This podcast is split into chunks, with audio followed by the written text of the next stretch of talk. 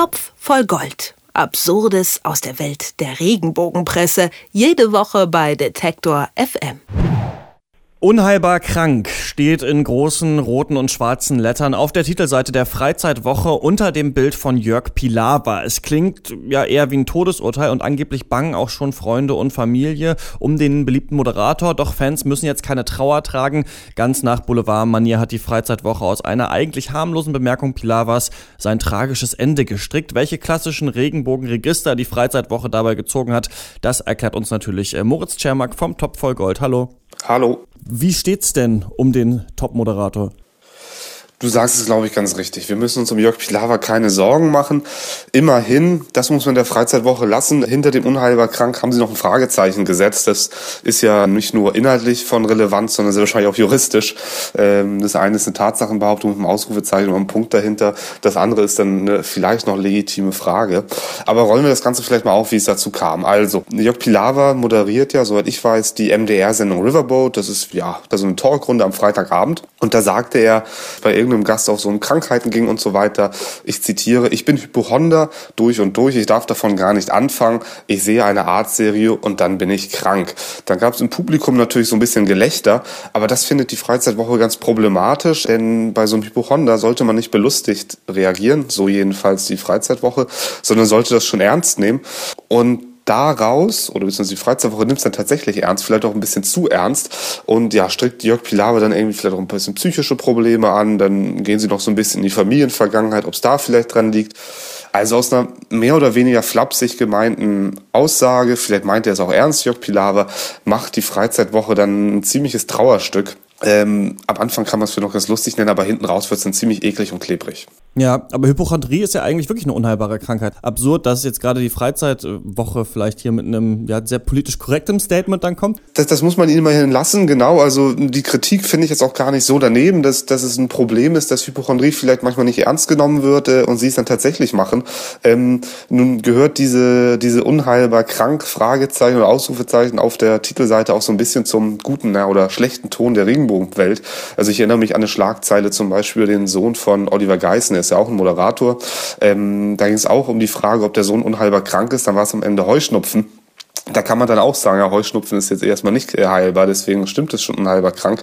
Auch hier stimmt es dann vielleicht, sollte Jörg Pilawa tatsächlich Hypochonder sein, ist er vielleicht unheilbar krank. Das erklärt die Freizeitwoche dann auch nochmal so ein bisschen, dass das eher ähm, dann, dann Fall auch vielleicht für einen Psychologen ist, dass es da Therapie braucht und so weiter wie gesagt, es ist erstmal schwer zu sagen, wie, wie ernst oder flapsig ähm, Jörg Pilawa diese Aussage meinte. Ähm, und es ist eben in der Regenbogenwelt gern gesehener Zug, von so einer Aussage dann eben zu einer unheilbaren Krankheit zu geraten. Dabei liegt man vielleicht auch nicht so ganz falsch. Was dann danach passiert, finde ich aber schon bemerkenswert. Ja, was genau meinst du denn? Erzähl doch mal. Es wird dann so ein bisschen gemutmaßt, wo denn der Grund für diese Hypochondrie stecken könnte. Und da schreibt die Freizeitwoche, dass ein Auslöser oft der Verlust eines geliebten Menschen ist und schreibt dann, ich zitiere auch wieder, der Hamburger war 16 Jahre alt, also der Hamburger, das ist Jörg Pilawa, als sein Papa Joachim die Diagnose Gehirntumor bekam. Am Ende pflegten er, Mutter Ingrid und seine Schwester Annette den Vater bis zu seinem qualvollen Tod zu Hause. Der Auslöser für Jörg Pilawas Krankheit. Dann erwähnen sie noch, dass, dass Jörg Pilawa auch mal ein paar Semester Medizin studiert hatte. Da schreibt das Blatt, mit Anfang 20 studierte er einige Semester Medizin aus Sorge, selbst an Krebs zu erkranken. Das ist dann natürlich wirklich ziemlich heftig. Also am Anfang noch vielleicht ernst nehmen, die Hypochondrie. Ähm, hier gibt's eine lustige Bemerkung, da machen wir mal eine irre Schlagzeile draus. Aber dann den Gehirntumor des Vaters mit reinzubringen, die eigene Angst an Krebs zu erkranken, das ist dann wirklich nicht mehr ganz so witzig, wie vielleicht noch dieses Umdrehen dieser Aussage von Jörg Pilawa. Ja, ganz schön heftig, oder? Also wenn man das dann so hört, dann wird man selber ja fast betroffen, wenn man über das Schicksal ähm, seines Vaters hört und dann das Medizinstudium. Also hier werden einfach auch irgendwelche Dinge aus dem Leben von Jörg Pilawa zusammengeschmissen, um die größtmögliche Tragik irgendwie zu erzeugen, oder?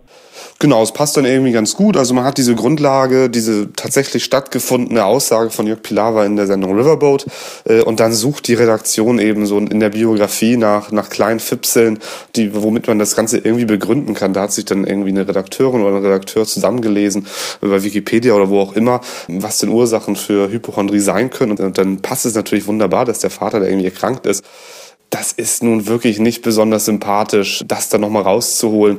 Hätte Jörg Pilawa jetzt in der Sendung das nochmal ein bisschen weiter ausgeführt und in dem Zuge selber auch nochmal über den Vater gesprochen, dann wäre es ja noch was anderes gewesen. Aber so, das einfach dann so hinzurotzen und zu sagen, na ja, da gab es ja den Gehirntumor des Vaters und vielleicht hat er ja auch Angst, selbst an Krebs zu erkranken. Ja, das ist schon ziemlich heftig. Für die Regenbogenwelt dann aber leider auch relativ symptomatisch. Ist es denn dann für die einfach rechtlich in Ordnung, einfach das Fragezeichen hinten dran zu packen? Also ist es so das Mittel, dass man einfach eine absurde These aufstellt, ein Fragezeichen dran und dann kann einem eigentlich niemand was? Also es gibt Urteile, soweit ich das überblicke, die sagen schon, man kann jetzt nicht alles einfach so per Fragezeichen behaupten. Also es ist ja auch irgendwie so eine indirekte Behauptung, so da sehen es dann manche Gerichte, also dass da einfach irgendwas aufgestellt wird und man packt ein Fragezeichen dahinter und dann ist das schon in Ordnung, weil es ist ja keine Aussage, sondern eine Frage.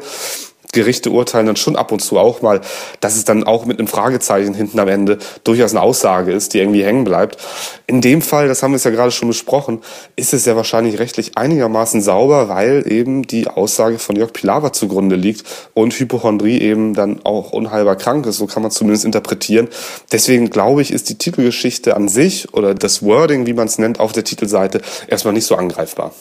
Die Freizeitwoche bauscht eine ziemlich harmlose Aussage von Jörg Pilawa so weit auf, dass es fast so klingt, als wäre er dem Tode geweiht. Inwieweit das eine typische Arbeitsweise der Boulevardpresse ist, darüber habe ich mit Moritz Schermack vom Topf voll Gold gesprochen. Danke, Moritz. Ich danke auch. Topf voll Gold. Absurdes aus der Welt der Regenbogenpresse. Jede Woche bei Detektor FM.